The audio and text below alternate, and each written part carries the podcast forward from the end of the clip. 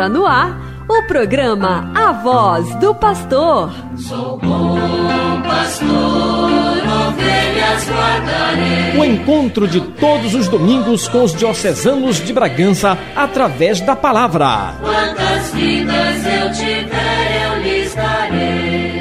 Acompanhe agora a exortação e os ensinamentos do Bispo Diocesano de Bragança, Dom Jesus Maria. Se perder,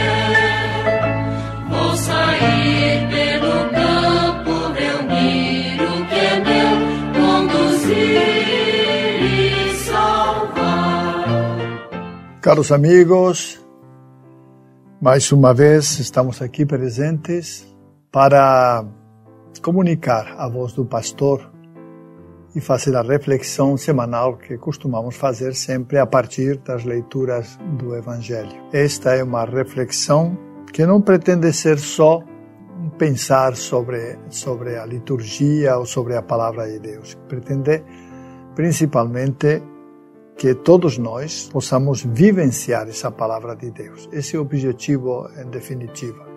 Cristo veio pregar não só para que os discípulos e as pessoas e os judeus daquele tempo pudessem ouvir um discurso bonito, mas para transformar o coração dos ouvintes. É para, por isso que Jesus declara a sua palavra como uma palavra de vida, porque ela transforma o interior das pessoas. Vamos então escutar a primeira leitura que nos fala da da importância de tomar uma decisão em nossa vida. A leitura nos apresenta, de um lado, nos apresenta a água e de outro lado nos apresenta também o fogo. E aí podemos escolher. Quem escolhe a água escolhe a vida, quem escolhe o fogo escolhe a morte. E cada um é que deve escolher. A, a vida está cheia de escolhas e cada um de nós precisa escolher, fazer as suas escolhas, tomar as suas decisões, para depois não acusar ninguém. Ah, foi meu pai que me levou a isto, foi a minha mãe, foi o fulano, o mengano. Não. As escolhas são pessoais e cada um de nós é que tem que fazer essas escolhas. Vamos escutar, pois, a primeira leitura, que é do livro do Eclesiástico, no capítulo 15, versículos 16 a 21. O livro do Eclesiástico diz o seguinte: Se quiseres observar os mandamentos, eles te guardarão. Se confias em Deus, tu também viverás. Diante de ti, ele colocou o fogo e a água para o que quiseres. Tu podes estender a mão, diante do homem está a vida e a morte, o bem e o mal. Ele receberá aquilo que preferir. A sabedoria do Senhor é imensa. Ele é forte e poderoso, e tudo vê continuamente. Os olhos do Senhor estão voltados para os que o temem. Ele conhece todas as obras do homem. Não mandou a ninguém, a ninguém agir como ímpio, e a ninguém deu licença de pecar. Palavra do Senhor, graças a Deus. É fundamentalmente uma leitura na qual se diz que o ser humano tem a liberdade para escolher. Ele não é obrigado a escolher qualquer coisa. Ele pode escolher entre o bem e entre o mal. Isso só depende dele, de mais ninguém. Por isso, ele não pode depois acusar a um ou ao outro dizendo não porque me levou a pecar. Não. Cada um, cada um tem a liberdade para pecar ou não pecar, para fazer o mal ou fazer o bem. De maneira que cada um é livre para essa perspectiva. E é isso que nos diz esta leitura do livro do Eclesiástico. Deixa bem claro com a figura do fogo e da água. É, diante de ti, ele colocou, Deus colocou o fogo e a água para para o que quiseres. Tu podes estender a mão e te queimar, ou podes lavar as mãos com a água. Essa é a opção que cada um deve fazer. O que no fundo significa que todos nós somos livres para tomar as decisões em nossa vida, que não dependemos dos outros, que temos a liberdade. E esse é um, gran, um grande dom que nós temos, poder escolher entre uma coisa e outra. Poder fazer as escolhas que acharmos convenientes ou melhores em nossa vida. Em definitiva, esse é o, o, o, o ser humano livre, livre para escolher entre o bem e o mal.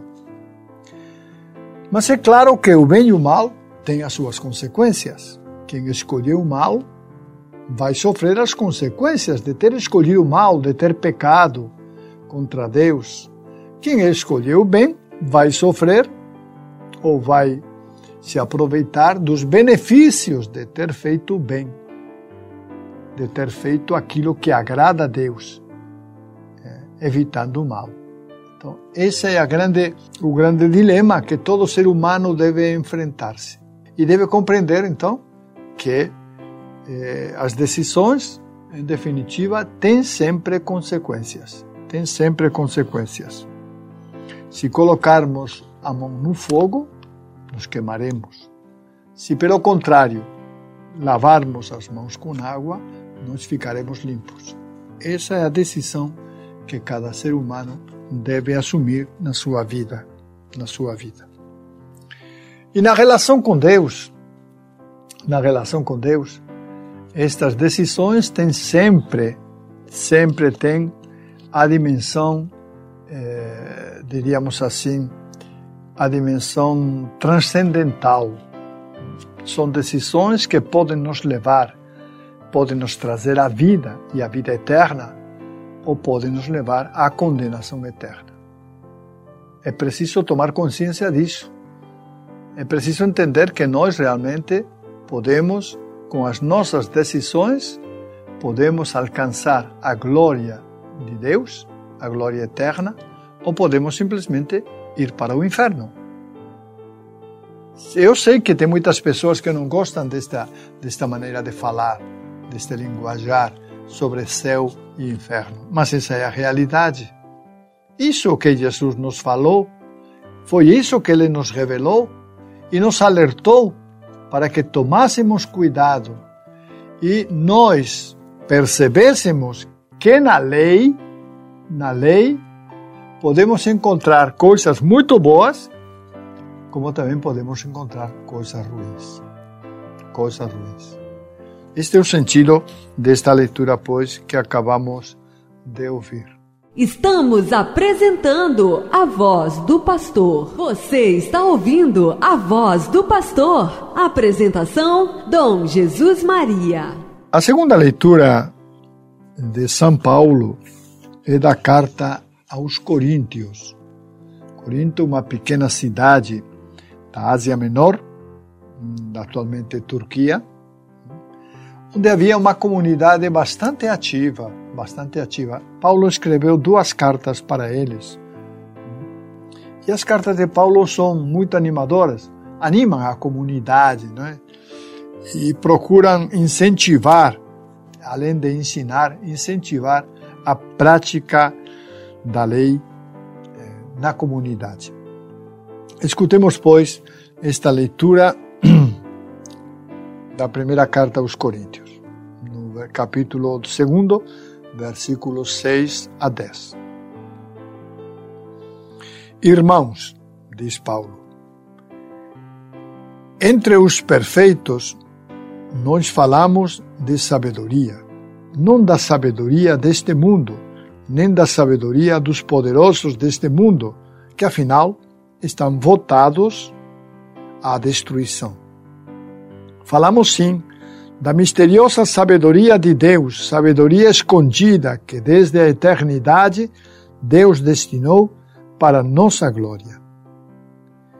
Nenhum dos poderosos deste mundo conheceu essa sabedoria, pois se a tivessem conhecido, não teriam crucificado o Senhor da glória.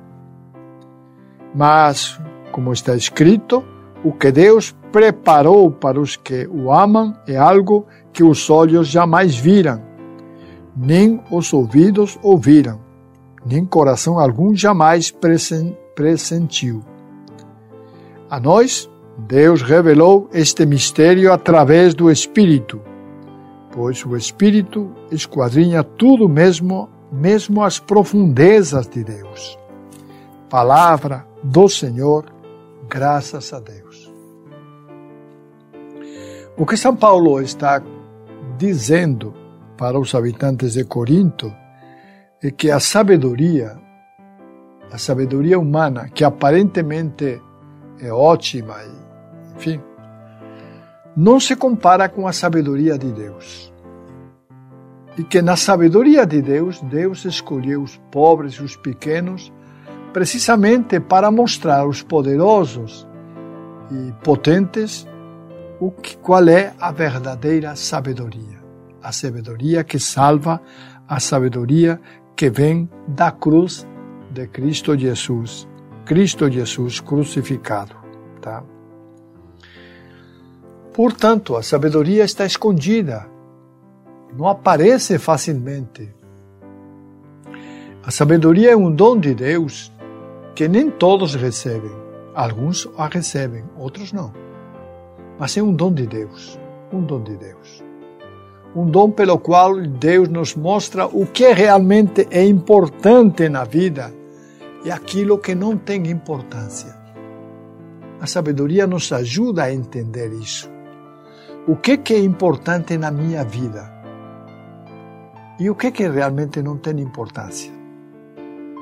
E a partir da sabedoria vamos descobrindo que o importante é a fidelidade a Deus e o cumprimento fiel dos seus mandamentos, daquilo que Deus desde a antiguidade estabeleceu como norma e como lei para o povo judeu e que depois passou para nós. Os Dez Mandamentos uma herança de Israel.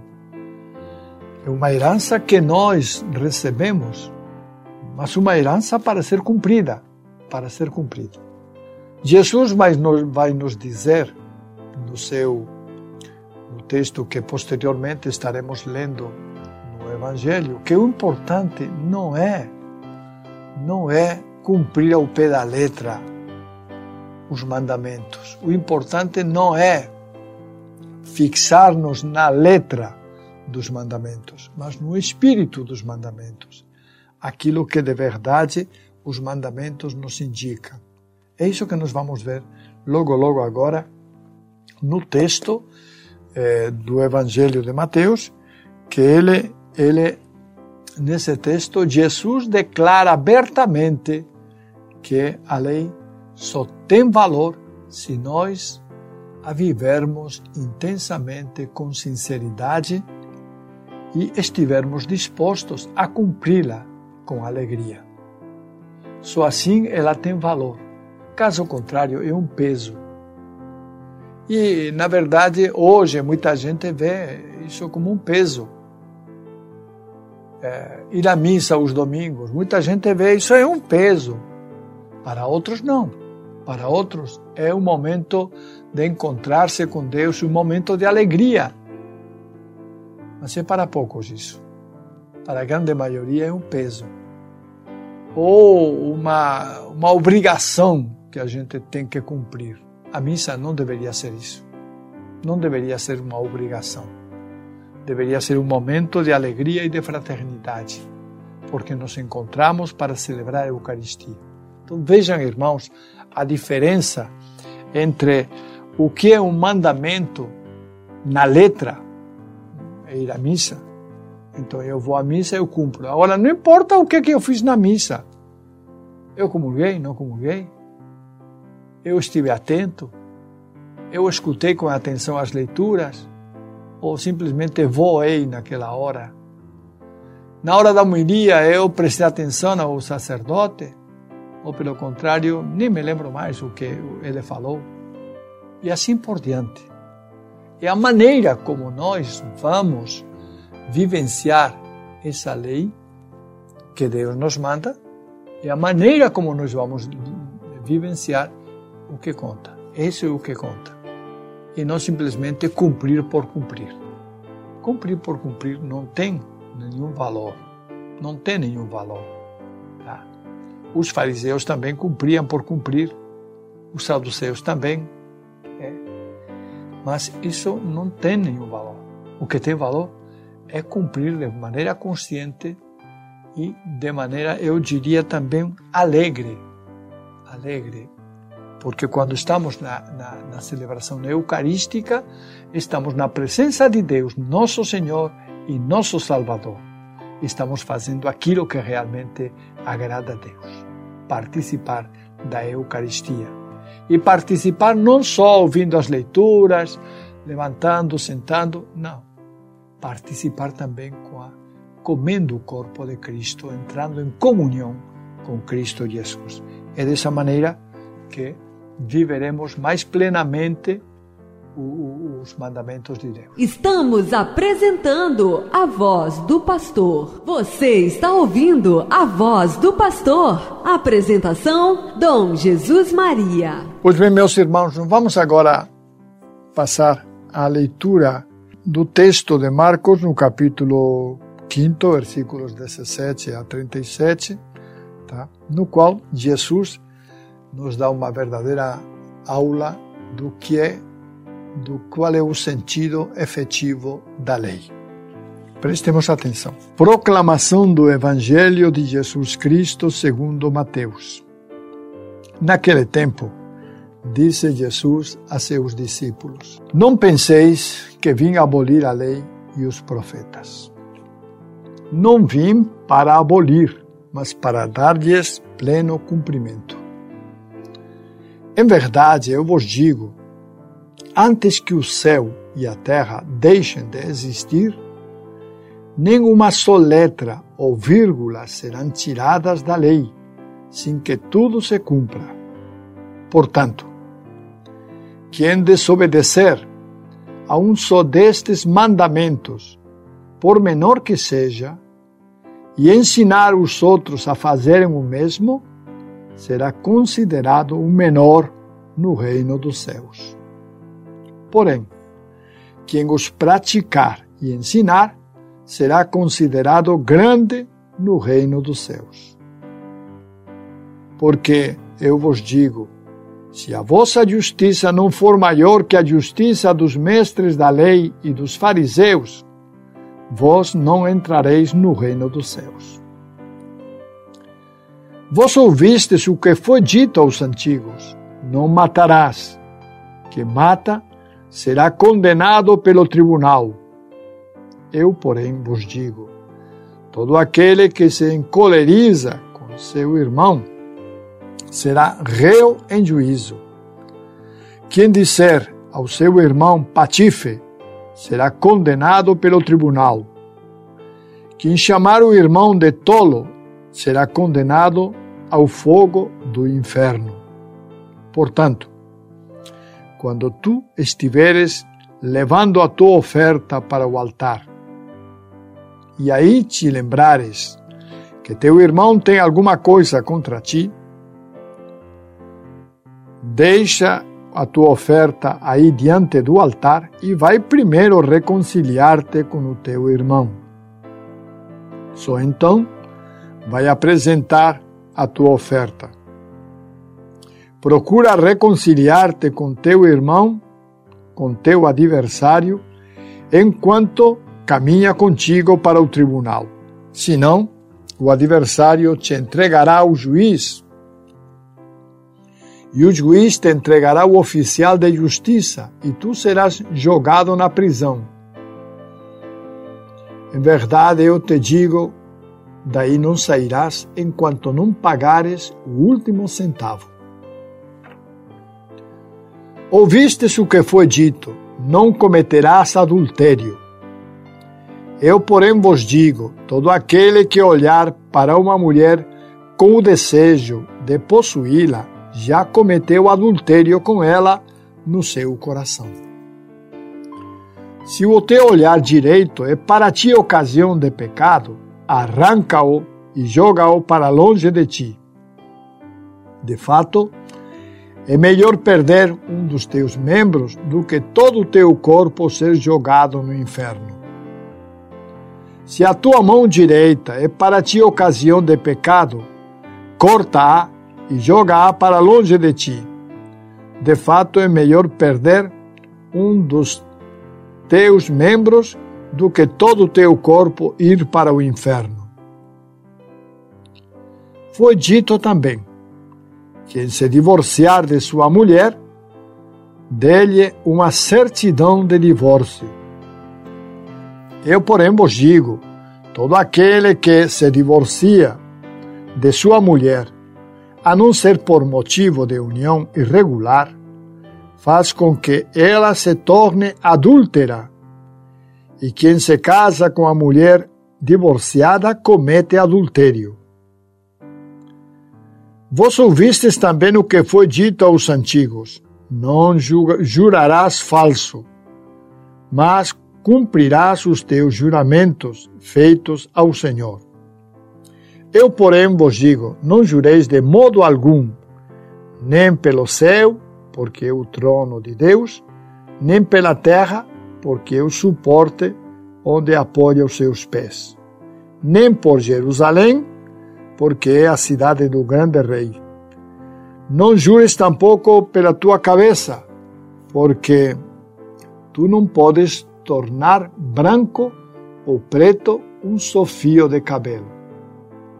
Seja o vosso sim, sim, e o vosso não, não.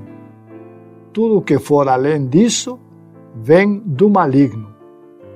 Palavra da salvação. Glória a vós, Senhor. Vamos um pouco refletir sobre esta palavra de Deus que acabamos de ouvir. Eh, Jesus coloca nesta leitura escrita, neste texto escrito por Mateus, Jesus coloca quatro temas.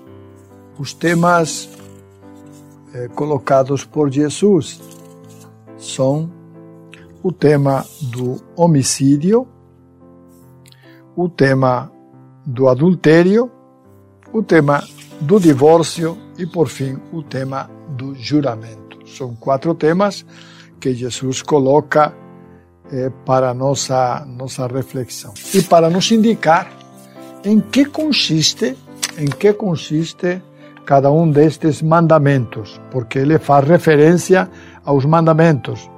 Ouvistes não matar, ouvistes não cometerás adultério, ouvistes aquele que repudiar sua mulher, dê-lhe uma certidão de repúdio, ouvistes não jurarás falso, Pois bem, esse ouvistes eh, são expressões com as quais Jesus mostra que realmente estes quatro mandamentos, estes quatro mandamentos foram transmitidos pelos antigos. Na verdade, Moisés e os profetas também, ao longo da história de Israel, eles foram foram recopilando os mandamentos. Só que os fariseus e os escribas eles começaram a interpretá-los ao seu jeito.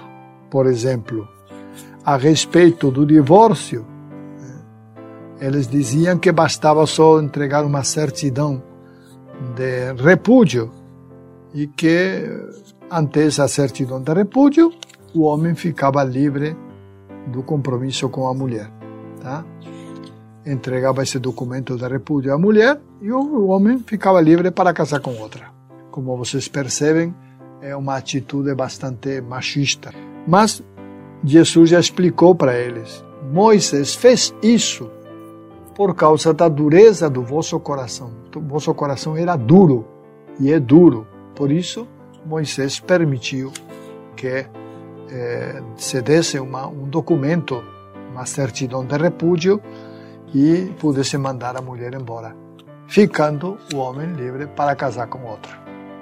Essa é a verdade. Né? Todo aquele que se encolerizar contra seu irmão terá que responder em juízo. Isso foi o que Jesus acrescentou. Ouvistes, não matarás. Mas todo aquele que se encolerizar contra seu irmão terá que responder em juízo. Aqui, na verdade, é, é, é condenado não só o fato de se encolerizar com o irmão, mas é condenado é, todo tipo de morte. E de alguma maneira, uma calúnia. Quem calunia o seu irmão é uma maneira de matar o seu irmão também. Quem mente contra seu irmão, quem comete fraude, quem ofende, quem fala mal, são formas de matar o seu irmão. E até quem consente com um aborto, por exemplo, é, aí efetivamente mata uma criança. Tá? É uma forma, é um assassinato em toda a regra. Então, para Jesus, para mostrar que não é só matar, enfiar uma faca no irmão, não só isso é crime, mas há outras muitas coisas que também são crime e que nem sempre estão na lei especificadas como crime. Então, Jesus, Jesus vai mostrando quem faz tudo isto, calunia, comenta, eh, fala mentiras, fraude, defesa, etc, etc, são também pessoas que acabam matando os outros, acabam assassinando as outras pessoas. E portanto, portanto, quem assim age realmente, realmente comete pecado. Nós temos um mandamento, inclusive não matar, é um mandamento da lei de Deus. Ele deve ser entendido neste sentido mais amplo. Não é só não enfiar a faca no irmão e matá-lo. Podemos matar de muitas maneiras, até com as nossas palavras. É isso que Jesus alerta. Não se deve pegar só a, lei ao pé da letra. A letra diz uma coisa, mas o sentido da letra é muito mais amplo. E o mandamento, quando a gente só pega a letra, acabamos, acabamos de alguma forma reduzindo o mandamento a um rito, a uma, uma, uma coisa ritual. E não é o que Deus quer. Deus quer que nós entendamos os mandamentos como uma maneira de vivenciar nossa fé e nossa esperança. É nesse sentido. Em segundo lugar, Jesus denuncia o adultério. Diz: ouvistes, não cometerás adultério. E acrescenta Jesus: Quem olhar para uma mulher com desejo desonesto já pecou em seu coração. Só com o olhar já podemos pecar. Não precisa nem falar, nem falar. Basta o olhar. Se é um olhar com cobiça, um olhar com desejo impuro, nós já estamos cometendo pecado. Estamos cometendo o pecado do adultério porque, embora nem toquemos na mulher ou no homem, com o nosso coração já pecamos. Essa é a verdade. Então vejam a amplidão da lei, que não fica na letra. Não, não fica na letra, mas entende todo o contexto e chega a afirmar Jesus que com o olhar, com o olhar, nós podemos pecar. Com o olhar de desejo de uma pessoa, nós podemos pecar. Agora vejam bem, minha gente, Quantos pecados cometemos assim?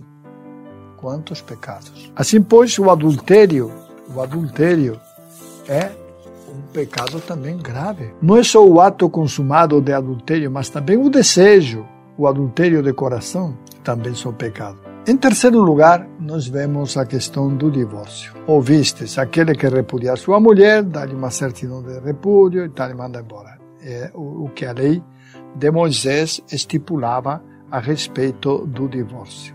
Mas Jesus diz: Todo aquele que repudia sua mulher faz com que ela adultere, e quem se casa com ela comete adultério. Jesus nos ensina de forma muito clara que o compromisso matrimonial é para toda a vida, para toda a vida, não só para uma semana, para três meses, é para toda a vida. Esta, esta condena de Jesus anula a tolerância da lei mosaica e afirma a indissolubilidade do vínculo matrimonial. Que pensar hoje, com tantos casais que se separam, que não levam a sério o matrimônio e que nem respeitam os filhos também, porque, embora tenham filhos também, isso não impede que eles se separem. Em quarto lugar, ouvimos é, ouvistes, diz assim Jesus, ouvistes, não jurarás falso, não jureis de modo algum, Vosso sim seja sim, vosso não seja não.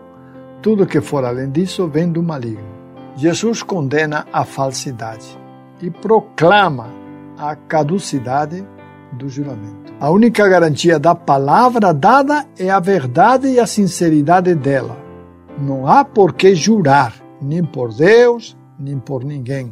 O Sermão da Montanha, neste trecho, nos ensina que a vida espiritual não está num catálogo de normas perfeitas que proíbem as más ações, mas na limpeza da fonte de todas as ações, o coração. O coração está no coração. Pois dele procedem assassínios, adultérios, prostituições, falsos testemunhos, difamações, etc, etc. etc, etc. É do coração de onde procedem todas essas coisas más. Por isso, não se deve jurar, deve-se evitar jurar. Basta que a nossa palavra seja sim, o que for sim, e não, o que for não. O salmo, um dos salmos, nos afirma: Feliz quem tem vida pura e segue a lei do Senhor. Feliz de quem tem vida pura e segue a luz do Senhor. Esse deve ser o nosso objetivo em nossa vida. É ter uma vida pura, pura, como Deus gosta, e seguir sempre a lei do Senhor. Estamos apresentando a voz do pastor. Você está ouvindo a voz do pastor. Apresentação: Dom Jesus Maria. Vamos agora com algumas notícias. A primeira notícia é sobre o Sírio, o Sírio de Belém. Na última terça-feira, dia 7 de fevereiro, a diretoria da festa de Nazaré divulgou a agenda com a programação do Sírio 2023, que este ano terá como tema mãe, sinal de esperança para o povo de Deus em caminho. Apesar da principal procissão acontecer somente em outubro, as celebrações já serão iniciadas no próximo domingo, neste domingo, dia 12. Em março, será realizada a primeira visita da imagem peregrina à região episcopal de Santa Maria Gorete, além do evento na Praça com Maria e o primeiro Sírio Solidário. No mês de abril, será celebrada uma missa da Ceia do Senhor e ocorrerá, ocorrerão visitas eh, episcopais para as regiões de Santana e São João Batista.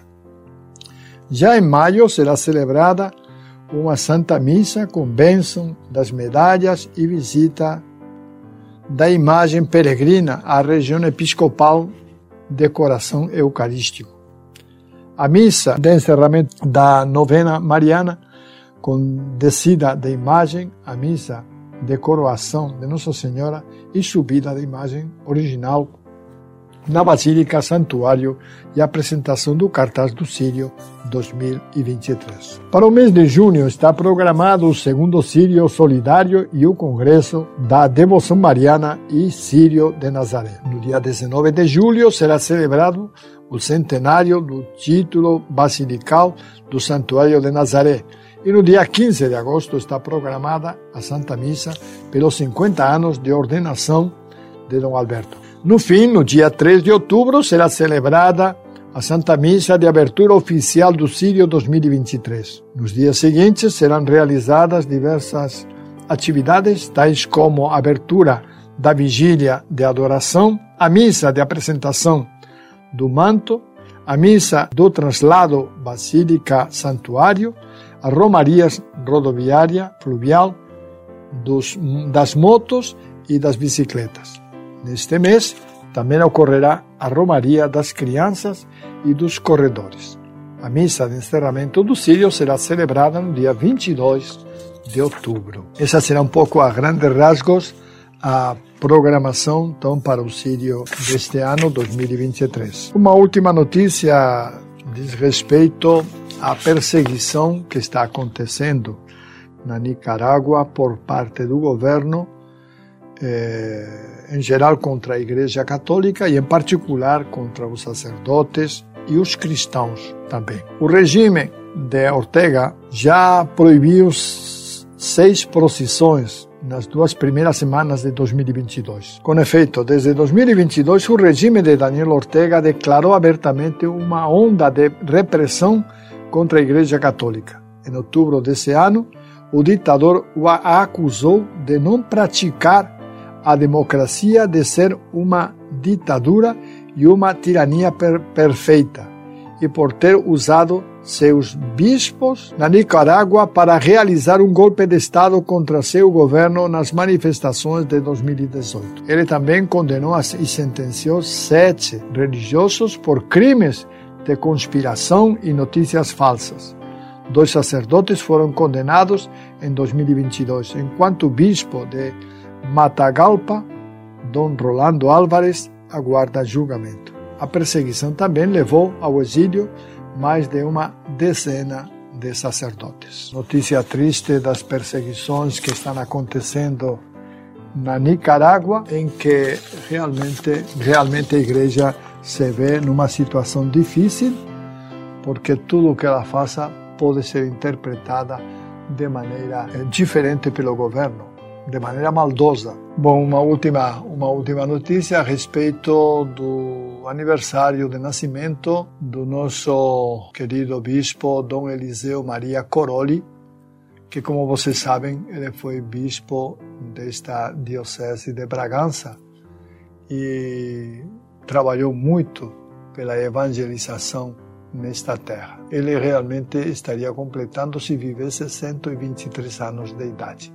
Deus já o levou, mas nós queremos recordar este momento do seu aniversário porque nos parece importante recordar as figuras do, da nossa história, da história da nossa Diocese de Bragança. E nada mais, minha gente. Um abraço fraterno para todos. Amém.